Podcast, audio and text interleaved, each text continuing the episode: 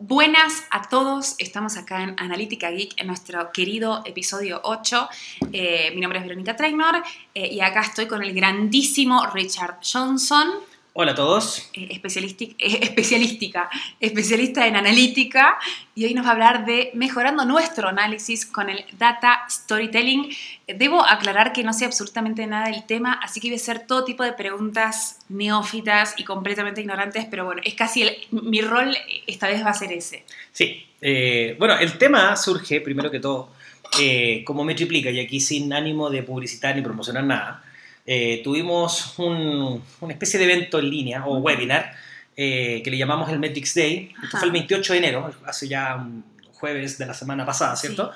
Y bueno, dentro de los distintos temas que, que compartimos eh, de- como parte del equipo, eh, yo quise compartir un poco un tema que en realidad no, no es que esté de moda, ni tampoco un tema relativamente nuevo.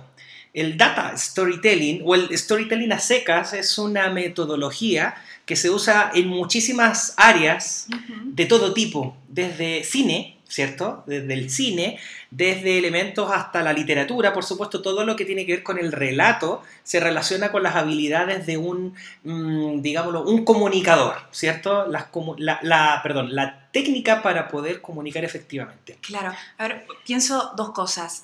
Eh, me acuerdo de la vez pasada que me contaban eh, que un chico de Disney presentó unos, unos juegos, juegos, y, y el flaco ni bien empezó dijo, lo más importante de un juego es la historia.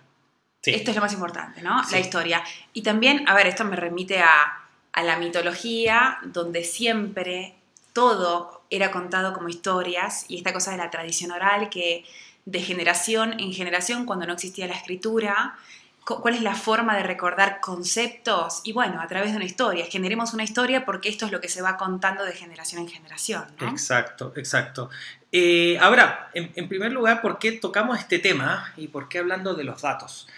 Em, eh, bueno, insisto, yo eh, cuando hice la presentación el- hace dos jueves, o dos jueves atrás, em, lo hice pensando básicamente en aquellos, que, en aquellos analistas que trabajamos continuamente con datos y, y pre- presentando un poco un escenario que comúnmente nos ocurre. ¿Qué es lo que ocurre? Eh, el día a día, por Ajá. ejemplo, ya tú realizas un trabajo importante de captura de datos, de, de datos, ¿cierto? Implementas un, un Site Catalyst, un Omnitour, eh, un Core Metric, distintas herramientas para capturar datos. Y hay un esfuerzo importante. Entonces tú eh, básicamente señalas, ok, esa captura de datos es exitosa porque ahora estoy capturando información que me permite tomar decisiones del negocio. ¿Qué viene después? Generas reportes o incluso generas dashboards, generas cuadros de mando Ajá. que de alguna forma representan los KPIs del negocio y se alimentan con los datos que tú estás capturando. Pero ¿qué viene después? Cuando estás en un proceso de analítica o tú capturas, generas reportes, lo que pretendes son generar cambios, Ujú. pretendes generar acciones. Claro. Pero no siempre el analista tiene en sus propias manos la posibilidad de realizar esas acciones, ¿cierto? Entonces, ¿qué ocurre? Que tienes que convencer a quienes, que, a quienes sí tienen esos permisos o esa, digámoslo, habilidad de poder tomar las decisiones o realizar las acciones de que, lo- de que realmente lo hagan, ¿cierto? Y ahí está el tema. Si tú presentas un reporte en el cual eh, los datos hablan por sí solos, tú dirías, mi misión está cumplida. Ya estoy diciendo básicamente lo que los datos dicen. Pero la verdad, lo que ocurre realmente es que nadie los toma en cuenta.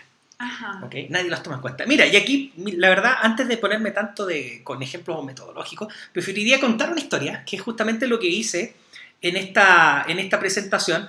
Todo lo que voy a estar comentando, eh, bueno, y esto fue idea de Vero en realidad, eh, fue idea tuya en realidad. ¿Por qué? Porque esta hay una presentación que está disponible en línea, pero encontré interesante que lo pu- pudiéramos compartir también aquí en el podcast porque nos permite iterar y conversar y tú vas haciendo las preguntas, ¿cierto? Encuentro mucho más interactivo.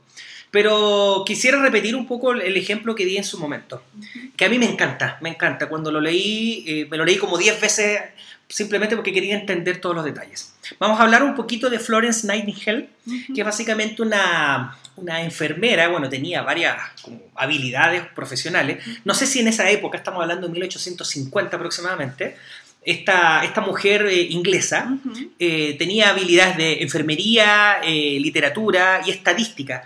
Supongo yo que habían Wow. conocimientos eh, formales, porque por la época no era sencillo que una mujer tuviese la, la disponibilidad de poder realizar todos esos temas, ¿cierto? Claro. ¿Dónde está la, la parte interesante de la historia? em, ella fue reclutada o, de forma voluntaria em, fueron a, a, participar y a asistir a todos aquellos héroes o aquellos soldados caídos de Inglaterra en una guerra contra Rusia, en la famosa guerra de, de, Crimea War o la guerra de Crimea, que es una ciudad que está al sur de Rusia. Entonces, ¿qué ocurrió? Cuando ella llegó al hospital donde estaban atendiendo a los soldados, se dio cuenta que las condiciones eran tan insalubres que básicamente los soldados estaban muriendo más que todo por las enfermedades y epidemias que se generaban en ese hospital que producto de las mismas heridas de guerra con las, cuales llegaban. O sea, era algo ridículo. Claro, claro. Ridículo. Entonces, ¿qué ocurrió? Ella, como tenía estas habilidades de números, ¿cierto?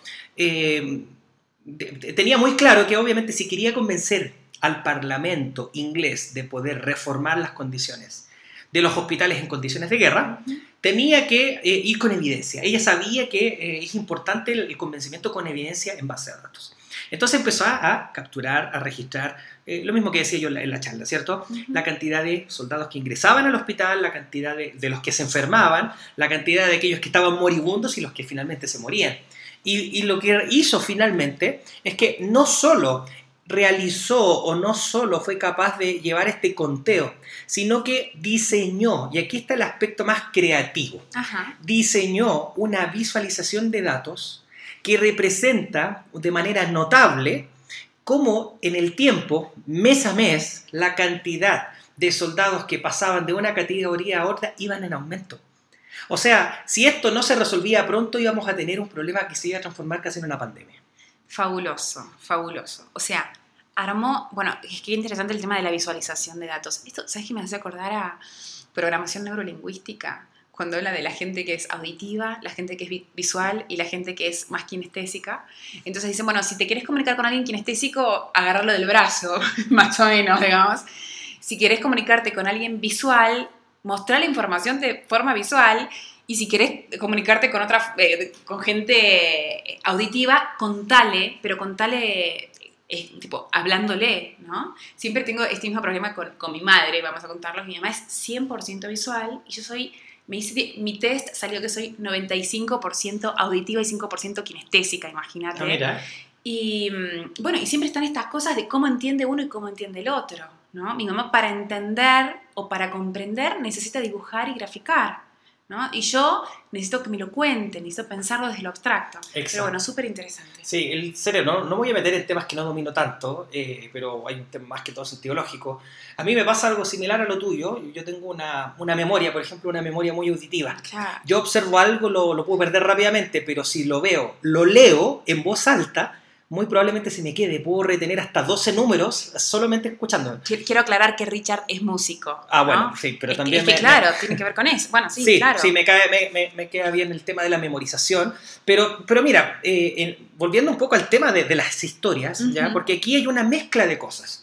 Una mezcla de cosas. Básicamente, si bien estamos hablando de una visualización de data, esta visualización tiene elementos en particular que ayudan a que, primero, la interpretación eh, sea de una manera, se haga de manera más sencilla, ¿cierto? En primer lugar. Y en segundo lugar, el mensaje de lo que tiene que ocurrir queda mucho más claro. O sea, el call to action. Exacto, exacto. Entonces, bueno, la verdad que dentro de las cosas que, que, yo comentaba, por ejemplo, tiraba algunos ejemplos que, que, que son muy ilustrativos. ¿Qué ocurre o, cuál es la, digámoslo, el, el, el, poder de la historia, ¿cierto? Sí, claro. Fíjate que aquí yo, bueno, en las slides que yo que yo mostré en esta presentación, coloqué una donde sale Darth Vader de Star Wars. Eh, I'm your father. Mi ídolo. Tu ídolo, ¿ok? A mí me encanta esa máscara. sí, yo, yo lo adoro. Bueno, y a la derecha de, de Darth Vader aparece Luke Skywalker con ese, con su brazo, bueno, su, su mano mutilada. Ajá. ¡No! Con el grito típico, ¿cierto? de por qué. Bueno, la pregunta aquí en, en rigor es, ¿qué, ¿qué, pasaría si viésemos por primera vez Star Wars, o el episodio, en este caso era el del Imperio Contraataca, y la película comienza con esta escena? ¿Qué pasaría si comenzase con esa escena? Esa escena tendría el valor eh, tan santificado para los fans de Star Wars como lo tiene hoy en un contexto donde eh, se cuenta la historia de Darth Vader, se cuenta la historia de Luke Skywalker y después se dice soy tu padre. O sea, quizá si el desenlace me lo cuentan al principio, obviamente no generaría tanto, eh, digamos, ese sabor, ¿cierto? Entonces lo que queremos hacer con los datos, ya, volvamos a, volvamos a lo nerd, ¿cierto? Lo que queremos hacer es que podemos encontrar maneras de poder decir lo que dicen los datos, pero contando la historia de cómo llegamos a ello, buscando elementos visuales, buscando elementos que en el receptor, en este caso puede ser en un ejecutivo, puede ser un equipo, el equipo operacional o quien sea, genera un impacto como por ejemplo la caperucita roja, Excelente, Tú puedes contar el cuento de la caperucita roja de 10.000 formas distintas, pero todos saben que hay una caperucita, una abuelita, un bosque y un lobo. Y que hay un leñador que lo abrió por la mitad y sacó a la abuelita y a la caperucita. Qué interesante. Y puedes contar mil cosas entre medio, pero están esos elementos que están, están ahí presentes. Sí, totalmente. Que no se han olvidado. Totalmente. ¿Sabes qué? Hablando de Star Wars, ahora volvemos a ver a los datos. Star Wars está, eh, bueno, a ver, George Lucas se basó mucho en eh, Joseph Campbell, que es el escritor de este libro, El poder del mito, que hace un análisis de, cuáles son los puntos del relato en el héroe. Mira, ya que estamos, y pues, ya que hacemos una, charla interactiva, no googleas el poder del mito, porque necesitamos incluirlo porque es esto mismo. El poder del mito eh, y el, pone el camino del héroe. El, el, el camino del héroe esto lo hacemos bien interactivo y bien nerd como somos en, nuestra vida, en nuestra vida, eh, lo que hace este tipo es, es relatar cómo es este viaje del héroe, que son justamente todos estos hitos por los cuales pasa el héroe para salir, bueno, como, como Luke, ¿no? Sale del el campesino, sale, es llamado por un maestro, ta, ta, hace, va pasando la prueba 1, va pasando la prueba 2, y se convierte en un héroe y vuelve con el elixir, ¿no? Y hay un estos, bueno, el sentido del viaje, bueno, casi, casi que les podemos decir a, las personas que, que lo, que, lo googleen y que lo encuentren, porque están cada uno de estos pasos, que en este momento estoy encontrando, cada uno de estos, de estos pasos sumamente establecidos. Y, y, justamente tiene que ver con esto, con la recordabilidad y con que si un mito tiene todos esos pasos, es muy fácil de, digamos, de encontrar esta trama. Totalmente, totalmente. O sea, básicamente tú puedes ser capaz de hacer que un mensaje eh, tenga memorabilidad cuando existen ciertos elementos. De hecho, en una de las slides que, que presentaba, las historias hacen que la información se transforme en algo memorable. Totalmente. totalmente. Entonces, bueno, ya, y, pasándolo a, nuestro contexto, ¿cierto? Y aquí obviamente estamos hablando de datos, pero en realidad puede adaptarse a cualquier tipo de, contexto. Em, a ver, el data storytelling en este caso eh, lo, vendríamos, mm, lo vendríamos definiendo como un método para entregar mensajes derivados de un análisis. Igual por ahí pasaste una frase que está linda que dice em, Charan Charan, que en su momento las historias hacen que lo complejo se vuelva sencillo. Exacto. Me parece excelente. Eh, exacto. O sea, básicamente de toda esta, mm, digámoslo, esta pila de elementos de datos, etcétera, el mensaje queda súper claro. Totalmente. Entonces, bueno, estábamos definiendo el método, el, data storytelling es un método para entregar mensajes derivados de un análisis complejo de datos, en primer lugar, pero con el propósito de permitir, permitirle a la audiencia. ¿Quién es tu audiencia? Tu audiencia puede ser eh, básicamente quienes están presentes en una reunión de estatus, ¿cierto? Y necesitan saber cómo van a planificar el próximo año. Eh, tu audiencia puede ser el equipo que realiza, no sé, el marketing digital y necesita entender básicamente cómo mejorar la inversión en, línea. Eh, la audiencia puede ser básicamente un cliente tuyo, Vero, que necesita entender qué está ocurriendo hoy en el sitio para poder madurar o pensar mejor qué debemos, cómo debemos rediseñarlo. Sí, sí, claramente. Entonces, el, el, el data storytelling es simplemente contar historias, relatos en base perdón, relatos en bases a datos. Y, a ver, ¿cómo sería un ejemplo? Ya. Bueno, la verdad es que hay varias maneras, eh, varios ejemplos. Eh, una de las cosas quizás más interesantes en, en, el, en, el, contexto del data storytelling es primero pensar, bueno, esto lo conversaba el otro día con, con nuestro equipo, eh, aquí hay un ejemplo también histórico, y, déjame contar esto primero antes, de, irme al, al, ejemplo más práctico del día de hoy, pero es que me encanta. Eh, es una de las visualizaciones de datos más famosas que hay, eh, incluso épicas. ¿Por qué? Em, estoy hablando del mapa eh, del recorrido que realizó el ejército de Napoleón cuando se fue a conquistar, a invadir Rusia. Este, esta visualización la creó un ingeniero francés llamado Charles Minard ya no sé si lo estoy pronunciando bien, y es muy interesante porque este tipo, insisto, eh, esta es una de las visualizaciones de datos más conocidas por las siguientes razones. En una sola visualización fue capaz de considerar distintas dimensiones, dimensiones que representan un poco el viaje. Por ejemplo, para, bueno, esto lo, podemos colocar esta slide al menos en, la URL aquí en SoundCloud, eh, para quienes quieran ver esta, esta visualización. Pero, ¿qué vemos acá? Vemos que de izquierda a derecha tenemos eh, una especie de, eh, digamos, tronco, ¿cierto? Horizontal. como de un árbol. Como de un árbol, ¿cierto? Pero que en realidad, a medida que se va haciendo a la derecha, se va haciendo más delgado. ¿Qué significa esto? Esto significa la cantidad de soldados que comenzaron el recorrido y que producto del frío, es el invierno ruso, fueron muriendo. en el camino. y pues, de hecho, lo interesante, partieron 422.000 soldados. Llegaron 100.000 Tremendo. Pero increíble. Y aún así, Charles, mirar lo que hizo, hizo el recorrido de vuelta en una, en una línea más negra, mm. partieron 100.000 y regresaron a Francia 10.000. Eso en primer lugar. Pero hay, una de las innovaciones que hizo que fue capaz de incorporar también elementos geográficos. Uno se puede encontrar aquí porque eh, en una escala de tiempo, ¿dónde estaba el ejército cuando vio, vio mermado eh, la cantidad de soldados por fallecimiento? Y además incluye el tiempo, es decir, el clima. Impresionante. La temperatura. Incluye aspectos geográficos, incluye aspectos de cantidad o volumen de, los soldados, de ida y de vuelta. Impresionante. Y estamos hablando, bueno, aquí ya si me pilla la ignorancia histórica, aquí honestamente no sé de qué año hablamos. Ah, ya, 1812, 1813, ¿ok? Entonces, eh, una de las cosas que, que, que, destacamos en este punto es que el uso de visualizaciones de datos no es algo nuevo, es algo que se viene haciendo desde hace muchísimo tiempo, ¿ok? Ahora, ejemplos concretos. La verdad es que hay ejemplos desde los sencillos hasta los un poquito más, más complejos. Mira, el ejemplo más sencillo es cuando tienes que, como analista, estás en un escenario donde te piden ayuda y te dicen, oye, necesitamos saber qué pasó. Algo pasó, ¿cierto? Algo pasó en, el negocio. Supongamos que de repente de un día para otro las ventas aumentaron en un 100%, en un 200% o disminuyeron en un 200% sin razón aparente. Ajá. Entonces el analista está en un rol exploratorio. Es el explorador de datos. Es en el que, en base a datos, pretende relatar qué fue lo que ocurrió y cuáles debían ser las recomendaciones o conclusiones. Y por el otro, y por el otro lado está el cuentacuentos relacionado a eventos que del día a día no necesariamente pasó algo, sino simplemente mediante eh, visualizaciones de datos tú pretendes contar lo que está ocurriendo.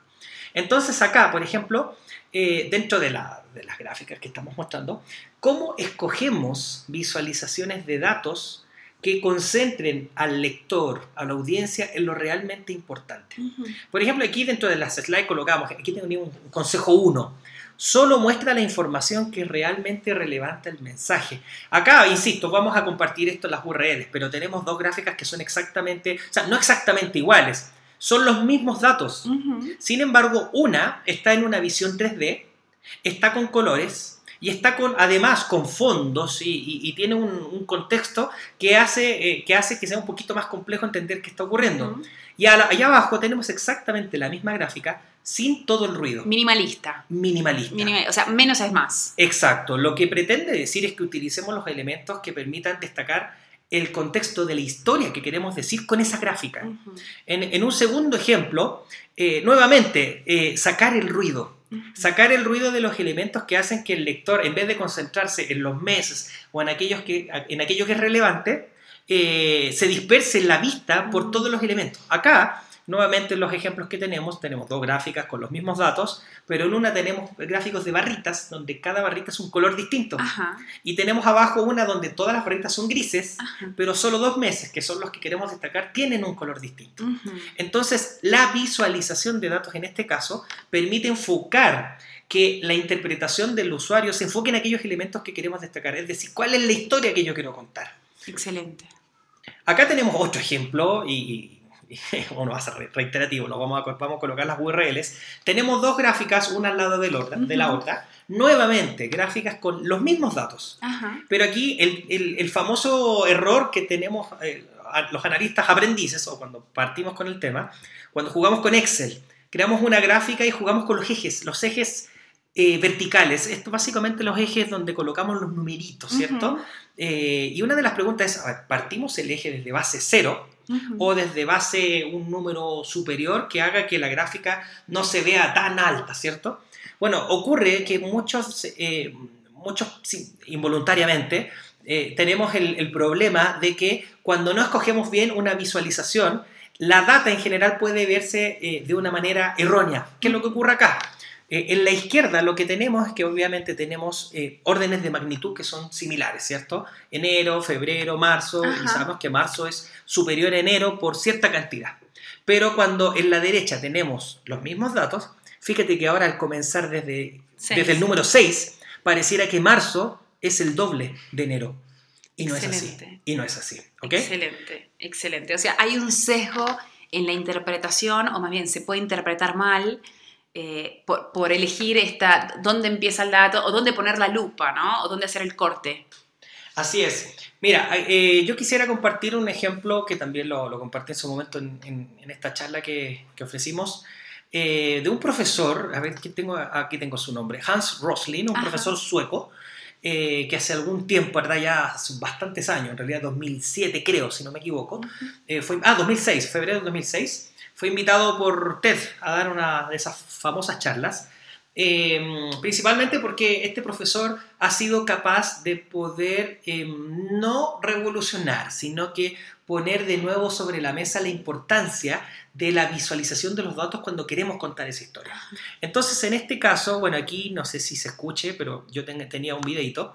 Básicamente tenemos un profesor que en la medida que los datos van cambiando, ¿Qué está contando aquí? Está contando básicamente cómo el mapa del mundo, los países del mundo, de los distintos continentes, fueron pasando de una evolución a una civilización en cuanto a salud, en cuanto a escolaridad, en cuanto a cantidad de hijos, eh, según ciertas variables. Pero él va presentándolo en vivo y en directo y este mapa es dinámico, se mueve a partir de cada año. Y este profesor va cada año. Y fíjense, y ahora Somalia mejoró su tasa de escolaridad y fue capaz de alcanzar a Corea del Norte, pero ahora Corea del Norte fue capaz de aumentar su escolaridad. Está relatando un partido de fútbol. Es un relato, es un partido de fútbol. Es genial. ¿Cómo se llama la charla TED? La charla TED, aquí está. The Best Stats You've Ever Seen. Ok. En TED. Es maravillosa, es una charla totalmente inspiradora. Okay. Eh, el tipo, bueno, más allá de la pasión que involucra en la manera en que cuenta. Que no es poco. Que no es poco, pero también el tipo eh, se alimenta o utiliza herramientas. y ahí está el foco. Y claro, está, está incluyendo un relato que para el espectador es más que conocido y genera intriga para contar el avance de estos datos. Exacto. Fabuloso. Entonces, ¿qué ocurre? No cabe duda alguna de que nadie en esa sala que presenció, o los que veamos la charla de, de Hans en línea, nos va a quedar totalmente claro el mensaje de fondo, ¿cierto? ¿Cuáles son las variables que influyen en el nivel de desarrollo de un país que desde el año 63 hasta el año 2005, 2010, no lo sé, eh, cómo evoluciona, cuáles son las variables, y te lo va contando. Está excelente. Te lo va contando. Está excelente. Qué interesante porque también eh, esto genera, que bueno, ahora seguramente lo, lo dirás, el call to action, ¿no? Vamos a contar una anécdota. Una vez me pasó estar en un avión con un, con un tipo que manejaba la comunicación de, de, la derecha de varios, de varios partidos y estuvimos todo el, el, primer vuelo charlando, fuimos a la escala y me dijo, ¿nos sentamos juntos en el siguiente vuelo? Sí, dale, obvio. Me dice, bueno, vamos a hacer así, tenemos que lograr esto, que la persona de tu ticket te lo cambie. Me dice, pero para generar una acción en el otro, tenemos que contar una historia me dice, ¿te parece contar esto? ¿Qué es nuestra luna? Nos acabamos de casar, esta es nuestra luna de miel. Hicimos mal el, el, check-in por internet y quedamos separados a ver si nos cambia el ticket. Bueno, bueno, dale. El tipo asesor de, de la derecha alemana, ¿no? Y bueno, entonces nos sentamos y yo me senté y de repente viene un argentino le digo, hola, ¿qué tal? Y no me salió mentir, le digo, hola, ¿sabes qué? ¿Vos me cambiarías el ticket para poder y argentino, asqueroso como, todos nosotros los argentinos, me dice, eh, mi loco, me mira así como, ¿qué te pasa? Y sale el tipo de atrás y le dice, no, ¿sabes qué pasa? Es, nuestra luna de miel y nos, uy, no, flaco, pará, pará, no, perdona, perdona, no sabía, no, sí, obvio, siéntense juntos. Mira como la historia de que era nuestra luna de miel generó que el flaco inmediatamente me dijera, sí, sí, dale, me siento al lado del baño, el, en el fondo pero la historia lo conmovió y generó la acción, ¿no? O sea, era, era buen tipo, ya. Era, era buen tipo el argentino. o Eh, sea, sí, pero- Simplemente que tú lo abordaste Pero de lo, una manera. lo abordé eh, mal, lo abordé mal. obvio, Lo abordé sin, sin la historia. Obvio, no, había, no hubo tino tampoco en la forma. No, pero te juro, te juro que fui amable, pero no, o sea, no conté una historia, pero este otro tipo, incluyendo esta cosa de es nuestra luna de miel y ¿sabes qué hicimos mal? El, ya, tipo, el flaco ni terminó de hablar y cuando el, el tipo escuchó, ah, se casaron de miel, no, man, no voy a destruir este cuento, ¿no? Genial. Impresionante. Genial. Generó la acción del Bueno, otro. genial. Eh, los elementos están, ¿cierto? Los elementos están. eh, dentro de los elementos que nosotros consideramos que debiesen ser parte de cualquier storytelling, en primer lugar está el mensaje. Ujú, Ya, en este caso, es, si, es, si, si lo estamos basando en datos, ¿cuál es el insight? ¿Qué es lo que queremos que se lleven a la casa aquellos que vieron la película, aquellos que vieron el reporte, aquellos que vieron, les leyeron el libro? ¿Cuál es el mensaje a fondo, cierto? La narrativa, la narrativa básicamente el estilo, ¿ya? ¿Qué elementos vamos a utilizar para apoyarnos en el camino? Si el mensaje es yo soy tu padre en Star Wars de Darth. Vader y Luke Skywalker, la narrativa es todo lo que ocurre antes Claro. Cómo presentamos los elementos, los personajes, ¿cierto? En el caso de los datos tiene mucho que ver con no necesariamente llegar al- a la presentación final y mostrar la tabla y mostrar la gráfica. Claro. Sería muy interesante desde el punto de vista de visualización de datos no presentarla completa. Por ejemplo, si hablamos en un gráfico de barras, aquí yo tengo algunos...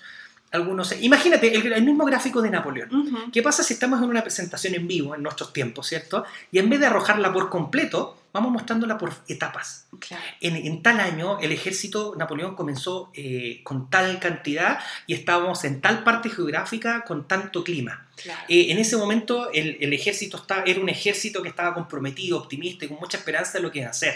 A medida que pasa el tiempo, miren cómo va cambiando y va mermando. El frío se va haciendo mucho más importante. Pasamos de los menos 20 a los menos 40 grados. Aquí estoy mintiendo. Entonces, fíjate que si la misma gráfica la vamos contando, desagregando los elementos que la componen, Excelente. para llegar a un resultado final, Me voy metiendo en la te historia. lo aseguro que ese gráfico, te lo aprendes de memoria y lo puedes llegar a dibujar. Claro, claro. Lo contrario sería que llegue, hey, el 90% de la gente muere por frío.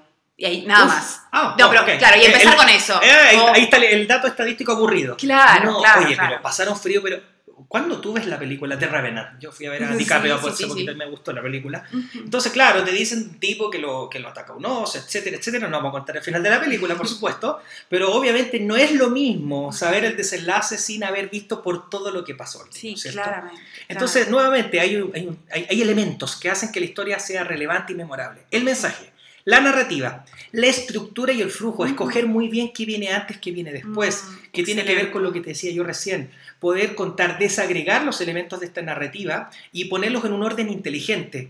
En el, en el cine se, se habla mucho de, por ejemplo, el contexto, los objetivos, el conflicto y la resolución. Exacto. Es decir, tú pones el contexto de donde se basa o la película, el libro o nuestro reporte estadístico Ujú. el goals, básicamente, qué es lo que yo voy a pretender hacer, pretender hacer, perdón, cuál es el conflicto, qué está pasando, por qué esto me interesa. Y básicamente la resolución que pueden ser nuestras conclusiones, nuestras recomendaciones, Claro. qué, qué finalmente Y pasó. la necesidad del call to action por parte del otro. Obvio, ¿no? obvio. Claro, claro. Y finalmente, y aquí esto es netamente más basado en lo que es el data storytelling, el elemento de comunicación visual. Este sería el cuarto elemento. ¿ya? Y aquí también hay una, es interesante, hay, hay varios libros que yo recomendaría, varios autores que recomendaría. En primer lugar recomendaría a Stephen Few, que es un, es un experto en el uso de visualizaciones de datos. Ujú. Y hace poquito me puse a leer un libro de una chica, honestamente no recuerdo su nombre, me pasó lo mismo en la, en la charla el otro día, lo, lo puedo dejar ahí anotado. Eh, el libro justamente se llama eh, Data Storytelling. Y en, ese- en este libro ella se concentra más que todo en cómo escoger de manera sabia distintos tipos de visualización que mejor representen lo que queremos decir. Excelente. Está muy potente. Me parece excelente. Está muy potente. La, la posibilidad de contar, ¿no? O sea, me parece excelente. Bueno, Excelente. yo creo que nos estamos pasando un poco. Primera vez que nos pasamos tanto del tiempo. Nos, nos quedamos charlando. Sí, nos o sea, nuestros podcasts son esto, Sí, en sí, realidad. sí, sí. No, no, nada pauteado, nada pauteado. Nada. Nada, nada, nada, nada. Bueno, estimados, eh, y para terminar, eh, a- aprovecho de comentarles que en México eh, estamos organizando un Web Analytics Wednesday, Ajá. que es un evento presencial, gratuito, sin fines de lucro, que lo que pretende es reunir a analistas digitales, ni siquiera web, digitales en general, que estén en México, en cualquier parte, pero eh, el evento va a ser aquí en el DF, nos reunamos en, alrededor de unas charlas que vamos a proponer, pero también tengamos la instancia de conversar, tener un espacio de networking y no está además un cóctel al final del día. Esto va a ser el miércoles 17 de febrero de eh, del 2016 vamos a escuchar esto en 2030, ¿te acuerdas? Claro, claro. Hay, hay, que poner contexto porque esto puede ser estamos celebrando el 15 aniversario de Web Analytics Bueno, en fin.